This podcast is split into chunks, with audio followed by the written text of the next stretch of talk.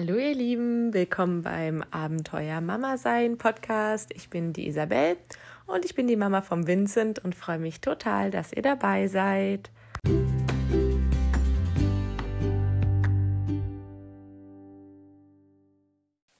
Hallo ihr Lieben, ich hoffe, ihr hattet alle schöne Feiertage und konntet die Zeit mit euren Familien genießen, trotz dieser, sagen wir mal, eher angespannten Situation im Moment. Ich freue mich auf jeden Fall, dass ihr wieder eingeschaltet habt zu einer neuen Folge im Abenteuer Mama sein Podcast. Ähm, dieses Mal werde ich mit euch über ein Thema sprechen, das mir unheimlich am Herzen liegt. Und zwar wird es um das Stillen gehen. Denn jede werdende Mama wird sich über kurz oder lang mit dem Stillen auseinandersetzen müssen. Spätestens dann, wenn die ersten Mitmenschen fragen, und möchtest du stillen? Denn das war in meiner Schwangerschaft zumindest eine der häufigsten Fragen, die mir gestellt wurden. Und ich war immer sehr froh, dass ich auf diese Frage mit Ja antworten konnte. Denn ich glaube, dass Mütter, die diese Frage mit Nein beantworten, es heute unheimlich schwer haben. Ich habe mal für diese Podcast-Folge ein bisschen recherchiert und dabei ist rausgekommen, dass 90 Prozent der Mütter in Deutschland zumindest am Anfang versuchen, ihr Baby zu stillen. Und dass nur 10 Prozent der Mütter von vornherein das Fläschchen geben. Und ich habe in den sozialen Netzwerken vor allen Dingen unheimlich oft gelesen, dass Mütter, die nicht stillen wollen, unheimlich verurteilt wurden. Und das finde ich ehrlich gesagt nicht richtig. Auch wenn ich der Meinung bin, dass Muttermilch das Beste fürs Kind ist und dass man es vielleicht zumindest versuchen sollte zu stillen, bin ich der Meinung, dass man die Entscheidungen der Mütter akzeptieren muss, die sich gegen das Stillen entschieden haben. Ihr müsst immer daran denken, es ist euer Körper, es sind eure Regeln, es ist euer Kind. Der Einzige, der noch ein bisschen Mitspracherecht hat, meiner Meinung nach, ist der Vater des Kindes. Und alle anderen haben da überhaupt nichts zu sagen. Ihr müsst euch im Klaren sein, ob ihr eine doch ja schon sehr lange Zeit, also bei uns waren es zum Beispiel 13 Monate, ähm, mit gewissen Entbehrungen, in Anführungszeichen, ne, wir sagen jetzt einfach mal Alkohol, Zigaretten und so weiter, leben könnt, leben wollt. Und ob ihr diese Zeit stillend genießen könnt. Denn wenn wir ehrlich sind, wenn ihr das Stillen beziehungsweise die Stillzeit nicht genießen könnt, euch unwohl fühlt, ständig Stillprobleme auftreten, ähm, dann ist es vielleicht einfach auch nicht das Richtige. Ich bin immer der Meinung, dass es nicht reicht, wenn es nur für das Kind das Richtige ist. Es muss auch für euch das Richtige sein und ihr müsst euch wohlfühlen, denn im Endeffekt wird die ganze Familie mit dieser Entscheidung leben müssen. Und wenn ihr euch dauerhaft unwohl fühlt, seid ihr vielleicht auch nicht unbedingt die entspannteste Mama. Und das ist das, was euer Baby vor allen Dingen braucht. Eine entspannte Mama. Und wenn das mit Still nicht möglich ist, dann so what? Dann gebt die Flasche und entspannt euch wieder. Ich hatte selbst eine Freundin, die wirklich alles versucht hat und wo es einfach nicht funktioniert hat. Und die ist eine wunderbare Mama. Und der Kleinen geht es auch wunderbar ohne Muttermilch. Ähm, ja, das wollte ich nur schon mal vorneweg schicken, bevor ich jetzt dann wirklich in das Thema einsteige. Ja, Stillen hat mich von Anfang an fasziniert. Da bin ich ganz ehrlich. Und gerade ähm, ja so die Muttermilch an sich fand ich unheimlich spannend, weil das ja eine, sagen wir mal, lebende Flüssigkeit ist. Ähm, das erkläre ich später noch mal ein bisschen. Ja, Muttermilch ist halt die von der Natur vorgesehene Nahrung für euer Baby. Deshalb kommt auch diese künstliche Säuglingsnahrung nie zu 100 Prozent an die Muttermilch heran. Das Schöne an Muttermilch ist, sie ist immer verfügbar, sie hat immer die richtige Trinktemperatur und sie hat vor allen Dingen immer die richtige Zusammensetzung an Nährstoffen. Und ich finde, genau da wird es schon total spannend. Euer Körper weiß nämlich, ob ihr einen Jungen oder ein Mädchen stillt. Wenn ihr einen Jungen stillt, hat die Milch 25 Prozent mehr Fettanteil, als wenn ihr ein Mädchen stillt. Deshalb nehmen Jungs bei gleicher Trinkmenge mehr Kalorien auf als Mädchen und nehmen dadurch häufig auch viel schneller zu. Was ich dann auch unheimlich spannend fand, ist, wie sich die Muttermilch an die Bedürfnisse eures Kindes anpasst. So ist es zum Beispiel so, dass bei jeder Stillmahlzeit die Muttermilch erst dünnflüssig ist, um den Durst zu löschen, und dann dickflüssiger wird. Und das wird dann sättigend. Das heißt, im Endeffekt kann es vorkommen, oder ich meine, ich, ich kenne es zum Beispiel von meinem Kleinen nur so, dass die im Sommer deutlich häufiger an die Brust möchten, die Kleinen weil sie einfach nur ihren Durst stillen wollen. Sie saugen dann nur ganz kurz und docken sehr schnell wieder ab und nehmen quasi nur diese erste dünnflüssige Milch zu sich. Und dann ist es einfach noch so, dass Muttermilch nachts eine andere Zusammensetzung hat als tagsüber. Und das ist wieder etwas, wo ich einfach glaube, dass künstliche Säuglingsnahrung da einfach nicht mithalten kann. Ähm, total spannend ist, dass nachts die Konzentration an Tryptophan das ist eine Aminosäure, die später in Serotonin umgewandelt werden kann, höher ist als tagsüber. Und genauso sind auch nachts, das heißt zwischen 8 Uhr abends und 8 Uhr morgens, mehr beruhigende Nukleotide in der Muttermilch als tagsüber. Und aus diesen beiden Teilen lässt sich quasi zusammensetzen, dass Muttermilch nachts beruhigend und schlaffördernd wirkt. Und das kann man einfach mit künstlicher Nahrung gar nicht erreichen. Ähm, dazu kommt einfach, dass Muttermilch im Geschmack variiert, je nachdem, was ihr so gegessen habt. Und dadurch wird das Kind schon ohne dass es auch nur mit Beikost gestartet hat, langsam an die Geschmäcker am Familientisch herangeführt. Und wenn es dann irgendwann Beikost zu sich nimmt, kennt es einige Sachen schon, die es ja, sagen wir mal, typisch in dieser Familie gibt und ist dem Ganzen aufgeschlossener gegenüber. Insgesamt enthält die Muttermilch über 1000 verschiedene Inhaltsstoffe und liefert in den ersten sechs Monaten wirklich alles, was euer Baby braucht. Das heißt, lasst euch nicht verrückt machen mit einem frühen Beikoststart ab dem vierten Monat. Das machen unheimlich viele Ärzte mittlerweile. Also ich lese das so oft, mein Kinderarzt hat gesagt. Lasst euch bloß nicht verwirren. Es gibt kein Kind, was durch ausschließliche Ernährung von, mit Muttermilch in den ersten sechs Monaten Eisenmangel oder sonst was erlitten hat. Stillt euer Kind in den ersten sechs Monaten voll. Außer natürlich, es erfüllt sehr früh die Reifezeichen. Also bei uns war es zum Beispiel so, dass der Kleine zwei Wochen bevor er sechs Monate alt wurde, alle Reifezeichen erfüllt hat. Und dann haben wir ganz allmählich mit Brei gestartet. Aber ähm, trotzdem ja weiterhin voll gestillt.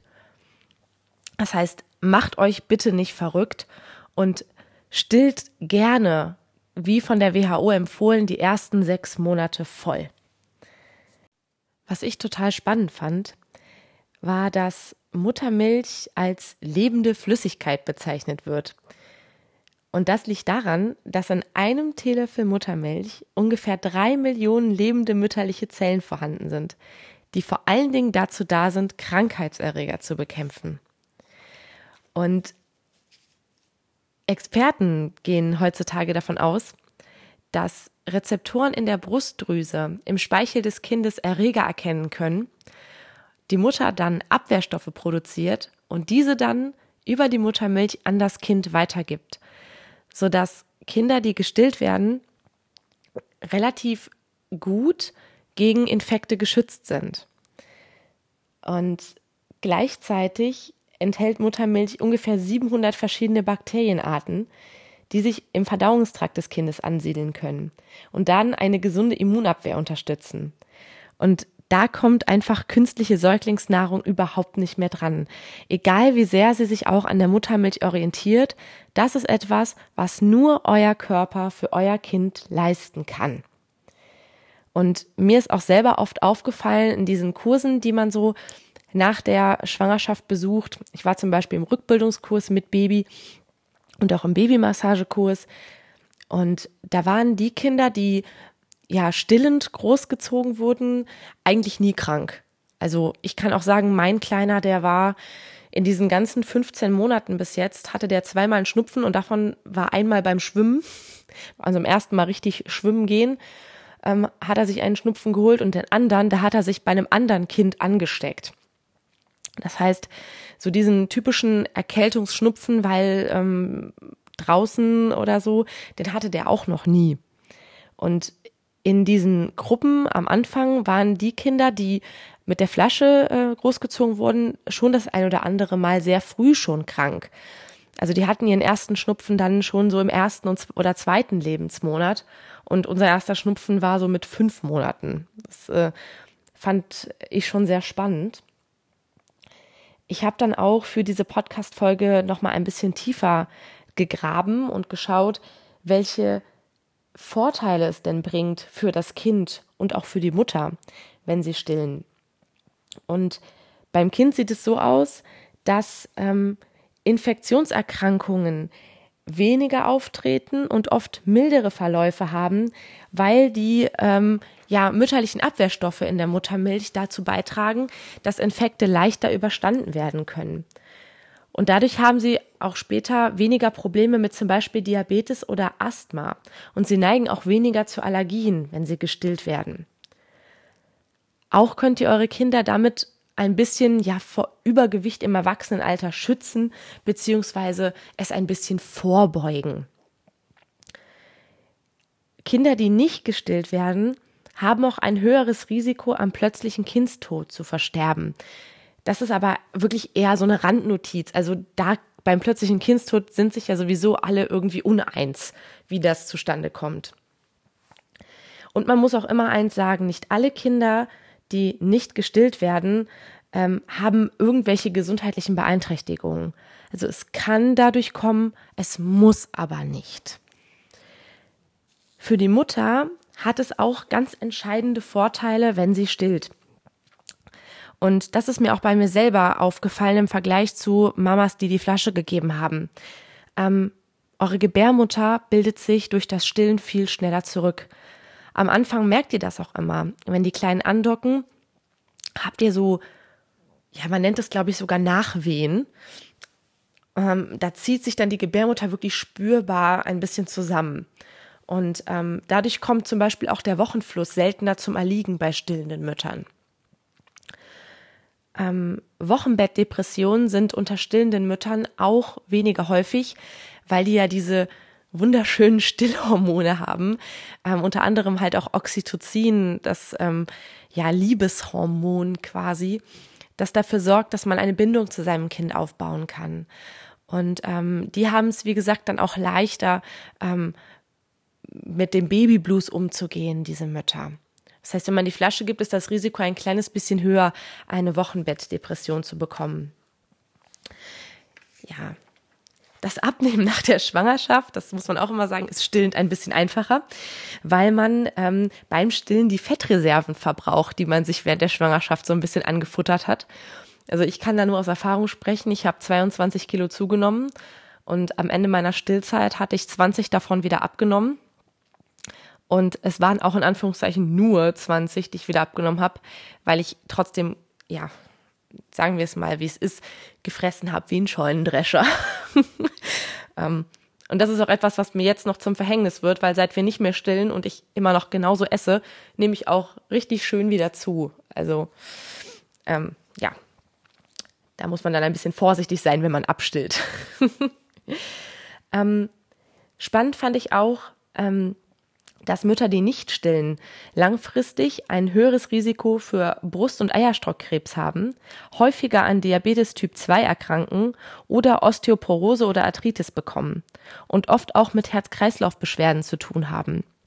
Das heißt, auch für uns Mütter ist das Stillen eine wirklich, wirklich gute Investition in die eigene Gesundheit.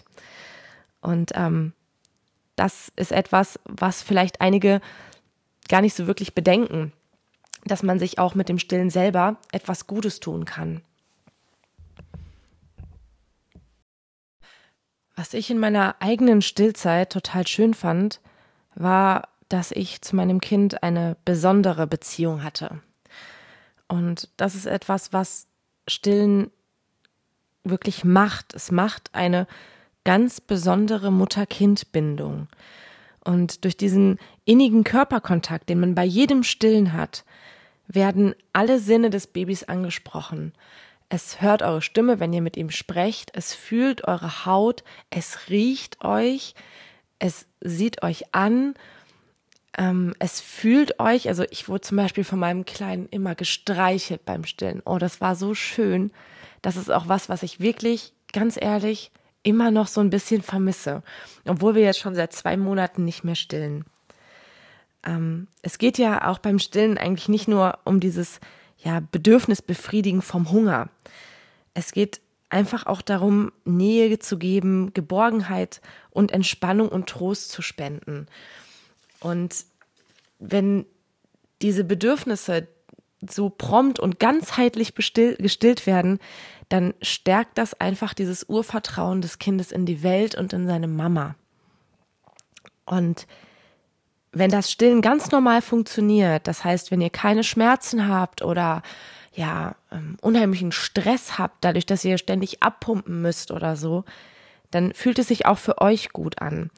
Und das ist das, was ich vorhin meinte mit dem Oxytocin. Das Oxytocin wird ausgeschüttet beim Stillen und das fördert auch bei euch die emotionale Bindung zu eurem Kind.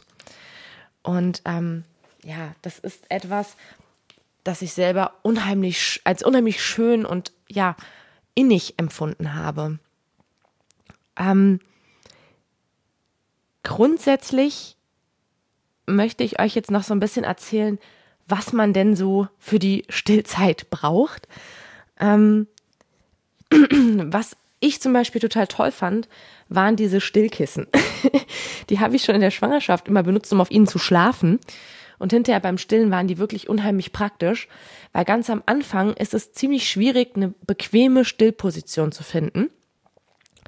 Und dann ähm, braucht ihr ja Stillkleidung. Vor allen Dingen braucht ihr Still-BHs. Also alles andere könnt ihr ja auch hochziehen oder also ich habe oft einen Top unter einem Pullover angezogen und das dann quasi den Pullover hoch und das Top runtergezogen, sodass nur die Brust frei war.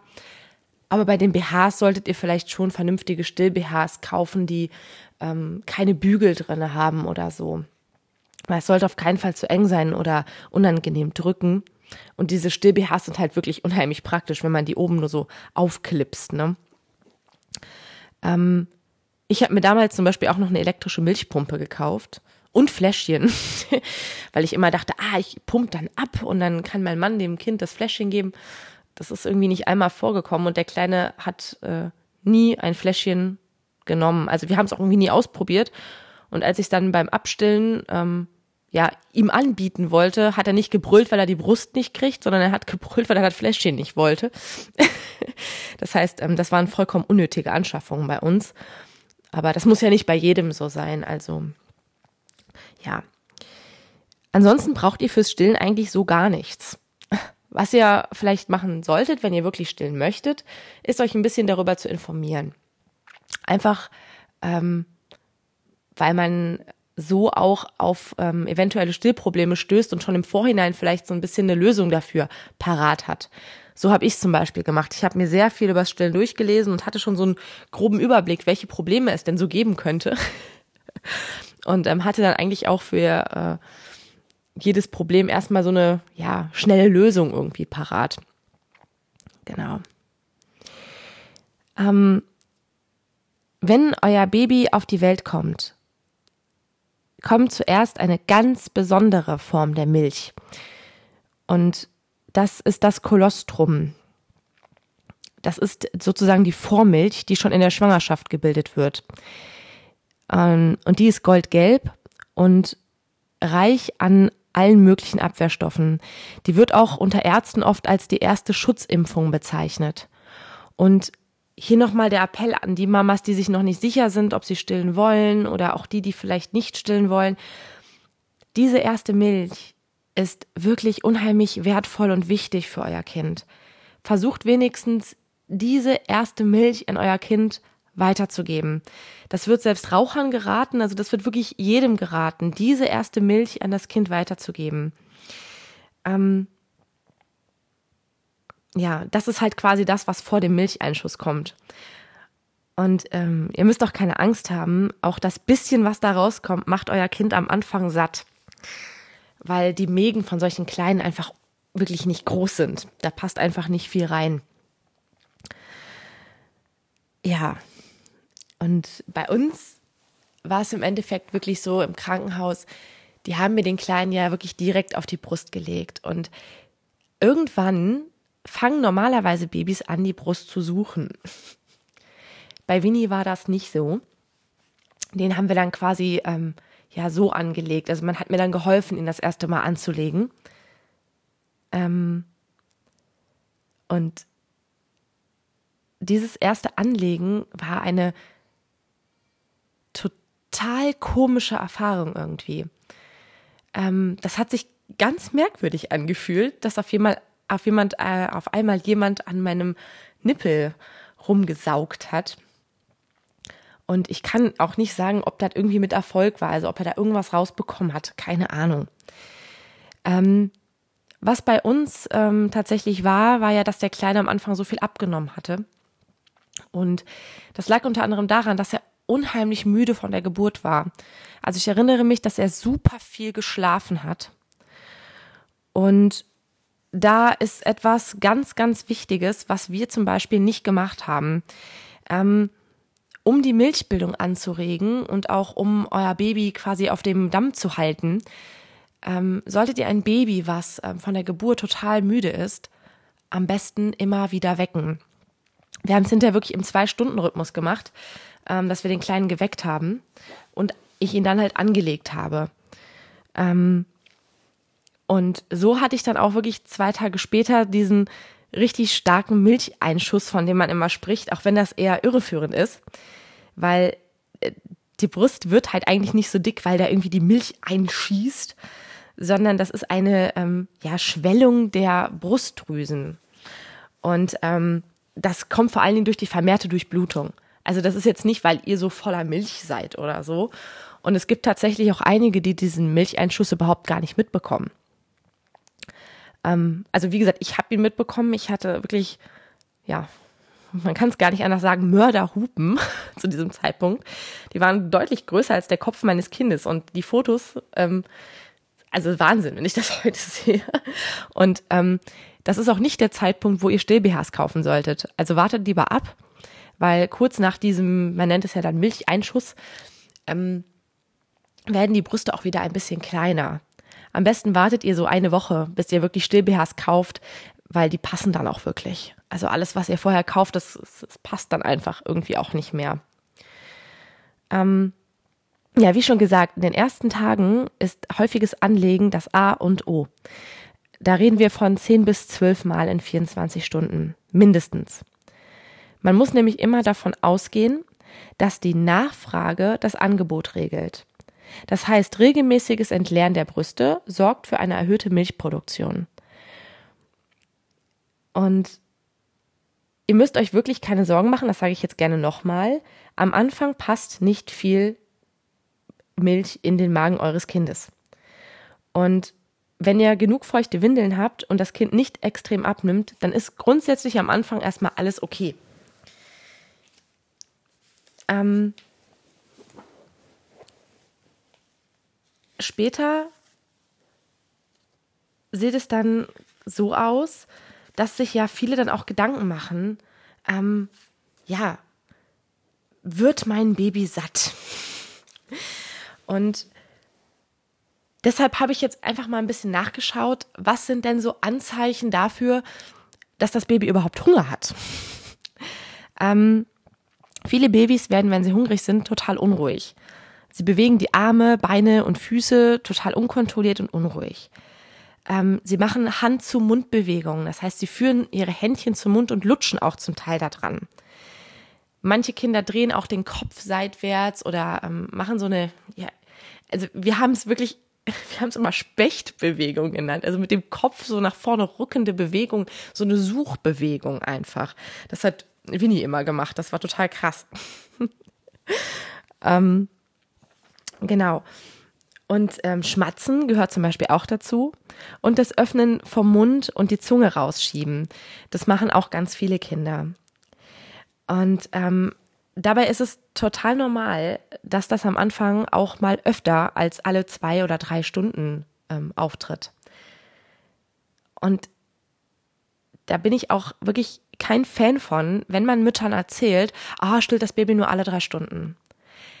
Wir hatten das nämlich damals zum Beispiel. Der Kleine hatte mit Bauchschmerzen zu tun und meine Hebamme sagte mir, ja, du kannst den ja auch nicht so oft stillen, weil wenn du auf die alte Milch die neue Milch machst, das überfordert den Magen. Das ist eine Übertragung von der Säuglingsnahrung. Das ist bei Muttermilch nicht der Fall. Muttermilch wird quasi in dem Moment, wo sie in den Körper kommt, auch schon fast wieder verdaut. Deshalb haben Babys auch oft ganz am Anfang Stuhlgang, wenn sie trinken. Das ist einfach, weil Muttermilch unheimlich schnell durch diesen kleinen Körper schießt. Und es ist normal, dass man am Anfang nach Bedarf stillt, beziehungsweise grundsätzlich nach Bedarf stillt. Aber wenn das Baby nach einer halben Stunde schon wieder Hunger hat, dann stillt es bitte. Und ich habe ja auch schon mal gesagt, stillen ist nicht nur reine Bedürfnisbefriedigung, was den Hunger betrifft. Manche Kinder brauchen auch einfach das Stillen als Ruhepol, weil sie nuckeln möchten. Sie haben ja ein Saugbedürfnis. Oder sie wollen einfach diese Nähe zur Mama haben. Also ich habe es hinterher wirklich so gemacht, wenn der Kleine gemotzt hat, habe ich ihn erstmal ange angelegt und geschaut, ob er trinkt. Und wenn er Hunger hatte, dann hat er getrunken und wenn nicht, dann nicht. Und da dürft ihr euch wirklich nicht bekloppt machen lassen. Ähm, der Rhythmus kommt ganz von alleine und ist vom Kind abhängig. Ich hatte es tatsächlich sogar noch spät, also da war der schon fast abgestellt. Ähm, da war der in einem Wachstumsschub, der Kleine, und auf einmal hat er sich wirklich, hat er sich so in Rage gebrüllt und hat sich nicht mehr beruhigen lassen. Da habe ich ihn mit, ich glaube, da war der pff, über ein Jahr schon. Da habe ich ihn angelegt und gestillt, einfach damit er runterkommt. Und ähm, das ist ganz wichtig, finde ich, dass man das Stillen nicht nur als ähm, ja, Füttern ansieht, sondern dass das Stillen einfach viel mehr ist für euer Kind. Und deswegen müsst ihr keine drei Stunden warten, bis ihr wieder stillt. Egal, was euer Kinderarzt oder sonst wer sagt. Stillt dann, wenn euer Kind es braucht. Und nicht dann, wenn die Uhr danach gestellt ist. Weil wenn wir mal ganz ehrlich sind, wenn wir jetzt Mittag essen, dann kann uns das auch passieren, dass wir eine halbe Stunde später schon wieder Naschhunger haben und irgendwie äh, einen Schokoriegel essen möchten. Und das sind kleine Menschen, nach denen kann man einfach keine Uhr stellen. Die haben einfach irgendwie Hunger oder Durst oder weiß der Geier was und brauchen einfach ihre Milch. Und das manchmal auch in drei Stunden dann irgendwie zehnmal. Was auch nicht schlimm ist. Und es gibt immer Phasen, wo man mehr stillt. Bei uns waren es zum Beispiel immer diese Wachstumsschübe da oder Zahnen da haben wir super viel gestillt immer und das war völlig in Ordnung. Trotzdem hat er sich mehr oder weniger selber abgestillt mit 13 Monaten. Und er ist auch nicht übergewichtig oder so, also, ne? so viel schon mal am Rande. Es war nämlich das, was mein Kinderarzt immer sagt. Ah, wenn sie den zu viel stillen, dann wird er dick. Quatsch. Die werden nicht dick. Überhaupt nicht schlimm. ähm, was ich mich dann immer gefragt habe, war, woran sehe ich denn, dass mein Kind auch wirklich genug bekommt? weil Trinkmengen von Babys sind ja sehr unterschiedlich. Und ähm, da gibt es tatsächlich so ein paar Anzeichen, dass euer Baby wirklich genug Milch bekommt. Und die erzähle ich euch jetzt einfach mal. Ähm, das erste ist, dass das Baby an der Brust hörbar schluckt. Ganz am Anfang ist das voll schwer. Also so war es zumindest bei mir. Mir fiel das total schwer, das zu sehen, ob das Baby vernünftig trinkt oder nicht. Ähm, Ganz am Anfang machen die kleine, schnelle Kieferbewegungen an der Brust, die dann immer größer werden und langsamer. Und dann hört ihr irgendwann auch diese typischen Schluckgeräusche. Und dann könnt ihr sicher sein, da kommt gerade Milch raus aus eurer Brust. Ähm, als zweites seht ihr dann auch immer an den Händchen, ob das Kind satt wird. Wenn die nämlich Hunger haben, haben die die Händchen so angespannt zur Faust geballt. Und beim Trinken an der Brust fangen die dann langsam an, ihre Händchen zu öffnen.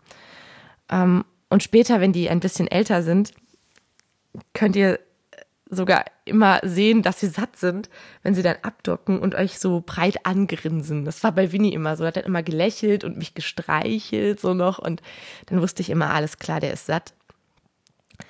Ähm, das dritte Anzeichen ist eure Brust.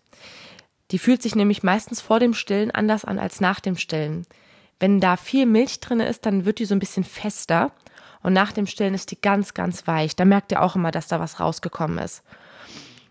Und dann ähm, könnt ihr einfach noch darauf achten, wie die Windeln von eurem Baby aussehen.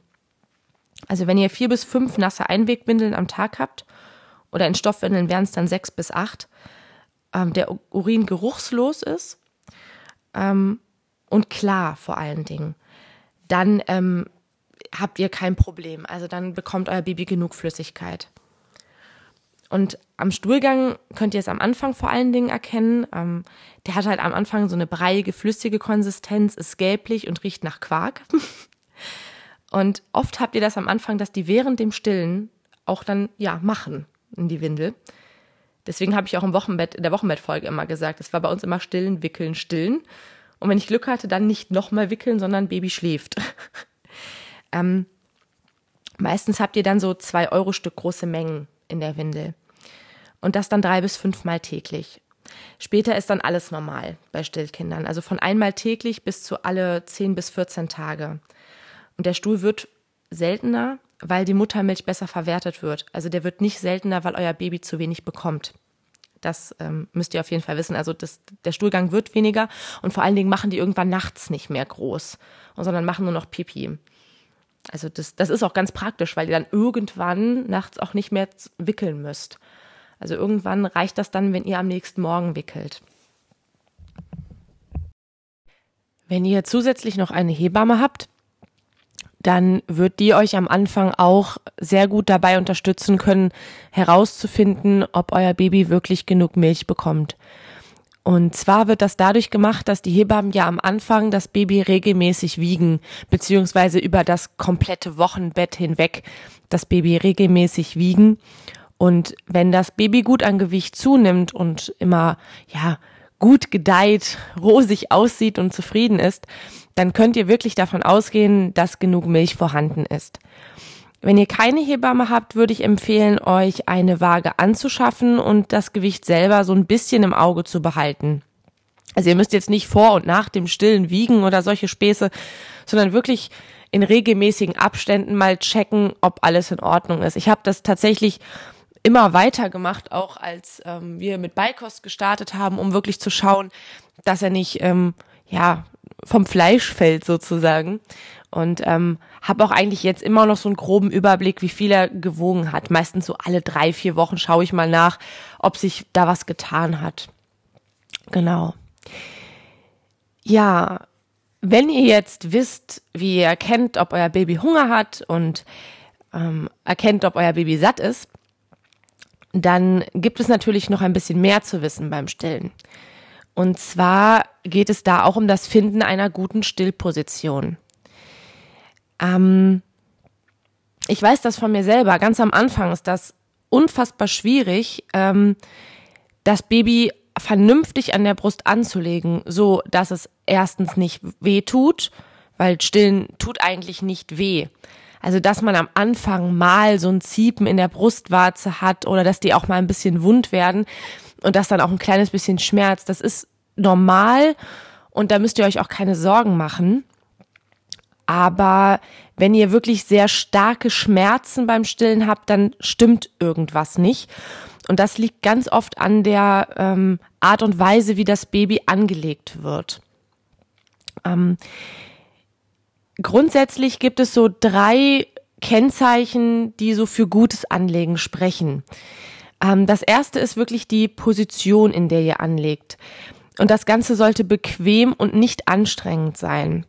Das heißt, man macht erst sich selbst bequem. Ihr seid die Königin und stillt euer Prinzen oder eure Prinzessin. Und die Königin muss bequem sitzen. Ähm, das klappt am Anfang ganz gut mit dem Stillkissen, dass ihr euch so ein bisschen auspolstert. Ähm, was äh, vor allen Dingen aber ganz, ganz wichtig ist, es muss auch jetzt kein Stillkissen sein, also ihr könnt auch Sofakissen, irgendwas nehmen. Was total wichtig ist, sind zwei Dinge. Das erste, das Baby geht zur Brust, nicht die Brust geht zum Baby. Das ist etwas, wobei ich mich am Anfang super oft erwischt habe, ähm, dass ich mich quasi so vorgebeugt habe und dann die Brust in den Mund reingefummelt habe. Und das ist total blöd, weil wenn man nämlich dann so vorgebeugt sitzt mit diesem runden Rücken, dann kriegt man ganz, ganz schnell Rückenschmerzen. Und dann gab es den zweiten großen Fehler, das war so angespannt zu sitzen, dass man die Schultern hoch zu den Ohren gezogen hat. Meine Hebamme hat das immer gesagt, Schultern weg von den Ohren, also ganz bewusst wirklich nachdem das Baby angelegt ist, nochmal ausatmen und sich entspannen.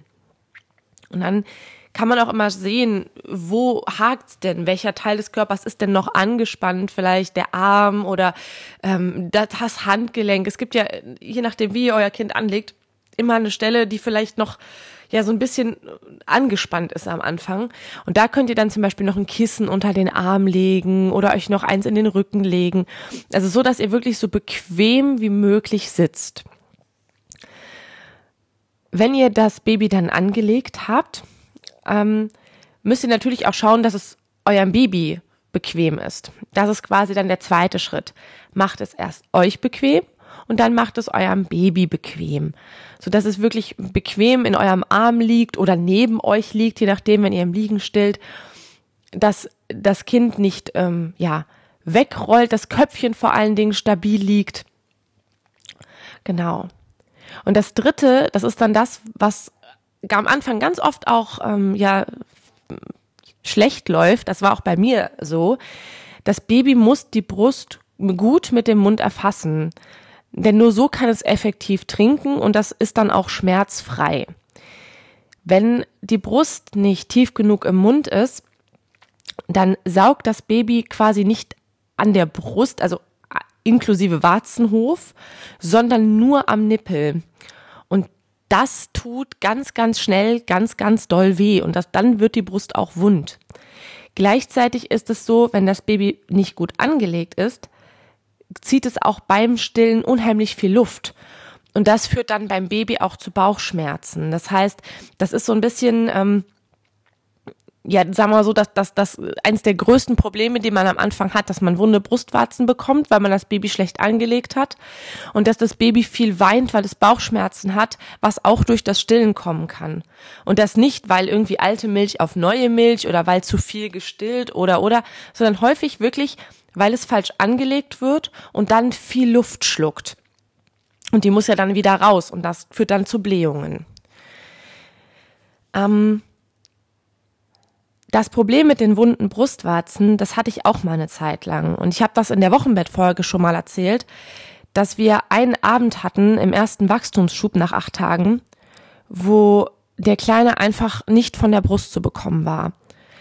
Hat wirklich Dauer genuckelt und ich hatte schon tierische Schmerzen und ich war auch so überfordert mit der Situation. Ich habe gar nicht, ja, gar nicht mehr groß drauf geachtet, wie liegt er überhaupt an der Brust. Ich wollte einfach nur noch, dass er endlich einschläft und vielleicht einfach ja zur Ruhe kommt, weil er ja auch schon ähm, ja die Milch schon wieder rauskam beim Bäuerchen machen. Ne? Also das wirklich, er war eigentlich voll und wollte trotzdem weiter saugen.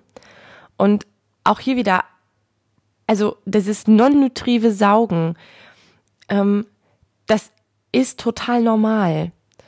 Und äh, dass Kinder ein, ein Saugbedürfnis haben, was wirklich gestillt werden muss, das ist auch ganz normal. Ihr könnt natürlich, wenn ihr das wollt, auf Schnuller und so weiter natürlich auch verzichten. Ich wollte zum Beispiel anfangs auf jeden Fall auf den Schnuller verzichten. Aber er hat es wirklich geschafft, meine Brustwarze binnen zwei Stunden oder zweieinhalb Stunden, die er wirklich an Dauer genuckelt hat, so wund zu lutschen, dass ich ähm, ja schon blutige Stellen hatte am nächsten Morgen. Und jedes Stillen hat einfach wirklich so wehgetan und es war so unangenehm, dass das ging einfach nicht. Und meine Hebamme hat damals gesagt, dass man dieses wirklich non-nutrive Saugbedürfnis, was die nun mal haben, auch gut mit einem Schnuller in den Griff bekommen kann. Vor allen Dingen gibt es ja Kinder, die das deutlich mehr haben als andere oder gerade auch in diesen Wachstumsschüben oder beim Zahn, da haben die ein erhöhtes Saugbedürfnis.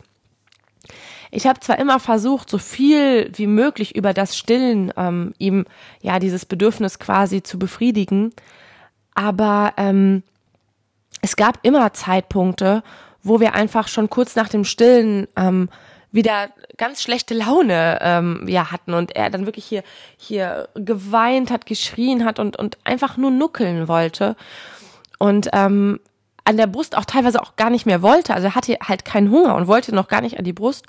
Und da hat der Schnuller immer super geholfen. Oder auch wenn ich gar nicht äh, in der Nähe war und er beim Papa war, ähm, Papa auf ihn aufgepasst hat, ich zum Beispiel duschen war oder so und der Kleine hat geweint. Papa hat einfach nur mal keinen Busen, an dem er nuckeln kann. Und da hat der Schnuller wirklich immer sehr gut geholfen. Ähm, man sollte den Schnuller vielleicht nicht so früh geben, wegen der Saugverwirrung. Ähm, am besten wartet ihr ein paar Tage ab. Also wir haben insgesamt äh, acht Tage waren es, die ja komplett ohne Schnuller war und danach halt wirklich immer nur in diesen, sagen wir, bremsliche Notsituationen, wo es dann einfach äh, ja sonst aufs Dauerstillen hinausgelaufen wäre. Ähm, wenn ihr wirklich das Problem habt und ihr habt mal so wirklich richtig wunde Brustwarzen, die dann wirklich schmerzen und ähm, vielleicht auch bluten, macht euch keine Sorgen, das kriegt ihr wieder in den Griff. Ähm, da gibt's ein paar Tricks. Und zwar ist das erste, dass ihr, bevor ihr euer Kind anlegt, einen Milchspendereflex per Hand auslöst. Ähm, das könnt ihr mit Daumen und Zeigefinger ganz leicht an der Brust machen. Ähm, dann nehmt ihr diesen Tropfen Muttermilch, der da rauskommt, und verteilt das schon mal so ein bisschen um die Brust rum. Macht es am besten gleich so, dass ihr beide Brüste beim Stillen offenlegt. Erstens kommt dann an beide Seiten schon ein bisschen Luft dran und Luft unterstützt den Heilungsprozess. Und zweitens könnt ihr dann auch mit der Muttermilch von der Brust quasi ja schon mal den anderen Nippel vorbereiten, weil ihr stillt ja meistens im Wechsel ähm, beide Seiten bei einer Mahlzeit. Ähm,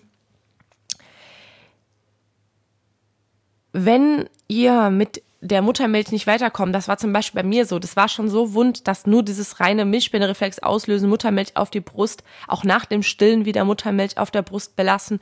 Das hat schon gar nicht mehr so richtig geholfen. Dann gibt es in der Apotheke Wollfett zu kaufen. Und das ist eine ganz tolle Sache. Das hat bei mir super geholfen. Das könnt ihr drauf machen zu jeder Zeit. Also wenn euer Baby das irgendwie aufnimmt, weil es an der gerade eingeschmierten Brust saugt, ist das überhaupt nicht schlimm. Ich habe das hinterher nach jedem Stillen auf die Brustwarze geschmiert und hatte wirklich innerhalb von zwei Tagen wieder ganz normale Nippel, die nicht wehtaten. Und habe das auch tatsächlich über eine ganz lange Zeit so ähm, ja gezogen. Ich glaube zwei Wochen oder so habe ich nach jedem Stillen dieses Wollfett ähm, auf meine Brustwarzen geschmiert. Hab so wenig wie möglich BH getragen und immer viel Luft an meine Brüste gelassen. Und dann hatte ich irgendwann wirklich gar keine Probleme mehr. Ich weiß noch, es gab einen Zeitpunkt, da war der Kleine, boah, Winnie, wie alt war der? Ich glaube zehn Monate oder elf Monate. Auf jeden Fall war der auch, er, er hat nachts Dauer genuckelt. Er hat gerade gezahnt, vier Zähne auf einmal und er hat wirklich durchgehend genuckelt. Und da hat er es wirklich geschafft, mal wieder eine Brust wirklich komplett äh, wund äh, zu nuckeln. Und da hat auch das Wolfhead wieder echt sein Werk getan. Also diese Creme, das ähm, solltet ihr vielleicht einfach schon zu Hause haben. Ja, also ich würde mir das wirklich schon anschaffen ähm, vor der Stillzeit. Und wenn das nicht braucht, dann kann man das später auch für trockene Stellen ähm, verwenden, wenn das Baby mal auf der Haut irgendwie ein paar trockene Stellen oder so hat, weil es draußen kalt war oder so, kann man da auch gut drauf schmieren. Ähm, was ihr zum Beispiel beim Stillen auch ähm, braucht, am Anfang zumindest, sind Stilleinlagen. Es ist nämlich ganz häufig so, dass wenn ihr euer Baby an der einen Seite anlegt, an der anderen Seite auch ein Milchspendereflex ausgelöst wird. Und die Milch läuft ja dann ja ins Leere sozusagen. Ähm, bei mir war es aber zum Beispiel dann so, dass ich glaube nach, hm, ich würde mal sagen, acht Wochen, also kurz nach dem Wochenbett, brauchte ich die Stilleinlagen auf einmal nicht mehr. Auf einmal kam da gar keine Milch, wenn nicht gesaugt wurde und auch wenn er jetzt geweint hat oder so, wurde da nicht von selber was ausgelöst. Das hört man ja auch oft. Also durchgehend braucht er die wahrscheinlich nicht. Also macht es nicht wie ich und legt euch einen Jahresvorrat an Stilleinlagen ein. Das habe ich nämlich so gemacht. Ich habe die jetzt immer noch im Keller liegen und äh, habe sie nicht mehr gebraucht. Also das braucht ihr nicht. Aber vielleicht am Anfang, dass ihr zumindest welche da habt, dass ihr nicht alle Klamotten irgendwie voller Muttermilch habt. Ähm, dann ist das schon ganz praktisch. Ein weiteres Problem beim Stillen, das ab und zu mal auftreten kann, äh, möchte ich jetzt auch noch ganz kurz anschneiden, und zwar den Milchstau. Ich selber hatte ganz großes Glück und hatte wirklich nur einmal einen ähm, ja, relativ kleinen Milchstau und da war ich auch noch selber dran schuld. Ähm, das ist bei uns während der Phase passiert, wo er immer weniger gestillt hat. Und ähm, ich habe äh, mich vertan, also ich habe nicht äh, die Brust, äh, die, die eigentlich als nächstes dran gewesen wäre beim äh, Mittagsschlaf gegeben, sondern die falsche. Und dadurch hat sich dann, ähm, weil er dann abends nicht mehr so viel gestillt hat und irgendwie keinen Hunger mehr hat und früh eingeschlafen ist, hat sich dann über Nacht so ein kleiner Milchstau gebildet. Ähm, das merkt ihr dann daran, dass die Brust unangenehm weh tut ähm, und manche Stellen da drin wirklich stark verhärtet sind. Und wenn ihr sowas habt, ist es ganz wichtig, dass die Milch da rauskommt. Wenn ihr noch voll stillt oder noch regelmäßig stillt, dann macht es Sinn, den Kleinen oder die Kleine an dieser Seite anzulegen und die leer trinken zu lassen. Am besten legt ihr den, Zwerg so an, dass er ähm, mit dem Mund ausgerichtet ist Richtung Milchstau, sodass er quasi die Milch aus dieser Stelle raus ähm, saugt. Das äh, ist dann manchmal schon mal im Liegen so ein bisschen einfacher. Ähm, was ihr auch machen könnt, ist ähm, die Milch selber ausstreichen. Das habe ich zum Beispiel während dem Abstillen auch gemacht, weil der Körper braucht ja ein bisschen, um zu verstehen, dass er best zu bestimmten Zeiten keine Milch mehr produzieren muss. Ähm, wie genau dieses, dieser Abstillvorgang funktioniert, da gibt's auch nochmal eine extra Folge dann irgendwann später. Ähm, wahrscheinlich nach den Beikostfolgen, die ich ähm, vorhab zu machen weil mit Beikoststart beginnt ja quasi so dieses langsame Abstillen. Ähm, wenn ihr beim, also generell einen Milchstau bekommt, könnt ihr auch selber die Brust so ein bisschen ausstreichen. Ähm, am besten geht ihr dazu unter die warme Dusche und dann drückt ihr von oben und unten auf die Brust und zieht das so ein bisschen nach vorne, dass dann wirklich ähm, die Milch aus der Brust rauskommt. So habe ich das dann halt gemacht, als der Kleine nicht mehr trinken wollte und ähm, da noch Milch war, die dann ähm, Stau gebildet hat. Wenn ihr im Abstillprozess seid, schaut aber, dass ihr nicht zu viel ähm, Milch, also die Brust nicht komplett entleert, sondern wirklich nur so viel ausstreicht, dass ihr euch Erleichterung verschafft. Weil wenn ihr die Brust vollständig entleert, zum Beispiel durch Abpumpen oder ähnliches, dann ist natürlich ähm, wieder das Gefühl da, ah, da wird was gebraucht, also produziere ich besser mal ein bisschen mehr. Also ihr regt quasi die Milchproduktion erneut an und das ist ja in dem Fall dann ähm, nicht wünschenswert, sagen wir mal so. Ja.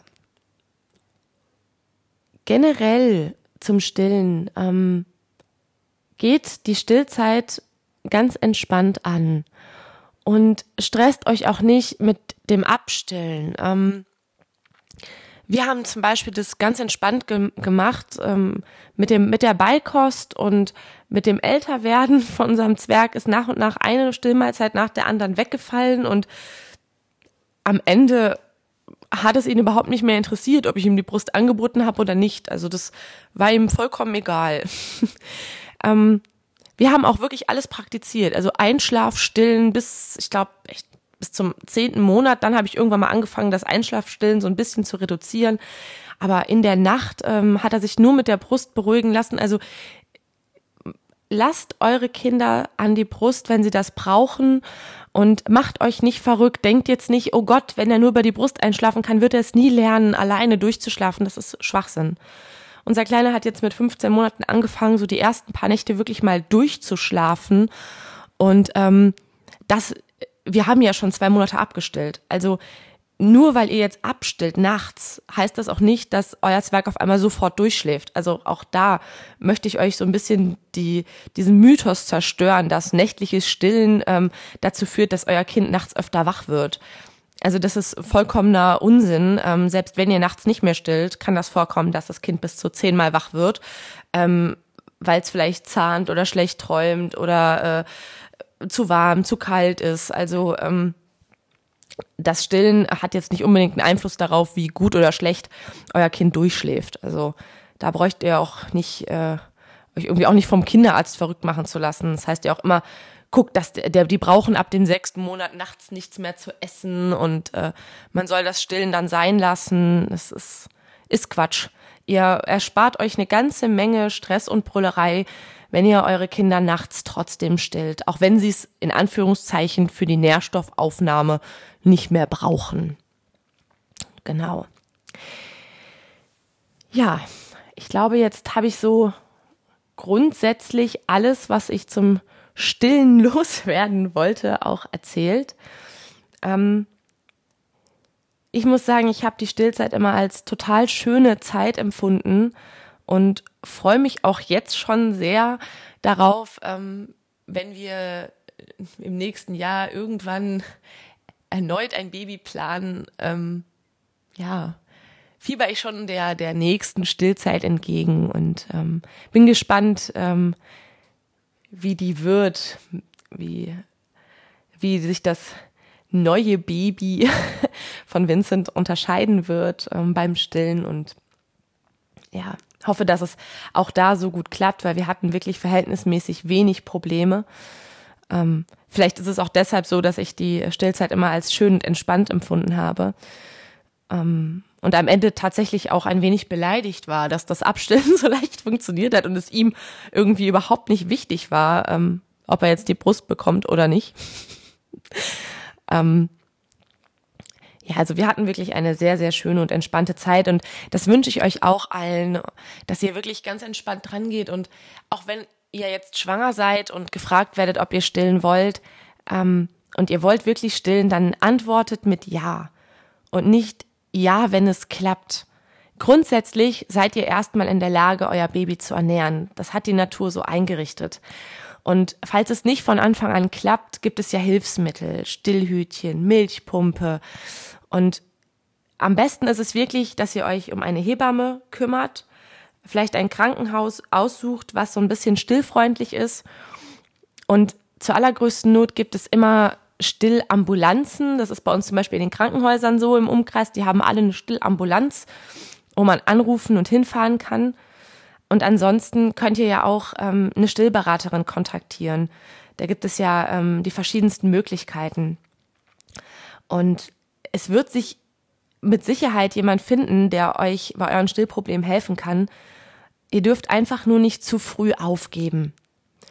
Und wenn es dann tatsächlich nicht funktioniert, dann macht euch nicht verrückt und ja, bleibt entspannt, geht vielleicht wirklich auf die Flaschennahrung oder versucht es ähm, teils, teils. Also findet einfach euren Weg, der für euch richtig und gut ist.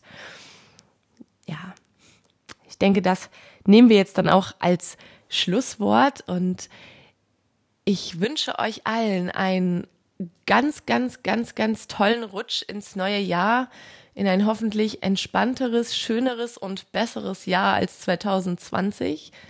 Wir hoffen alle mal, dass sich die Pandemie langsam legt. Das wäre auch schön für unsere Kinderplanung, weil ich mich jetzt auch ehrlich gesagt in diesen Zeiten noch nicht so wirklich traue, erneut schwanger zu werden weil man ja noch gar nicht weiß, wie es mit dem Impfen weitergeht.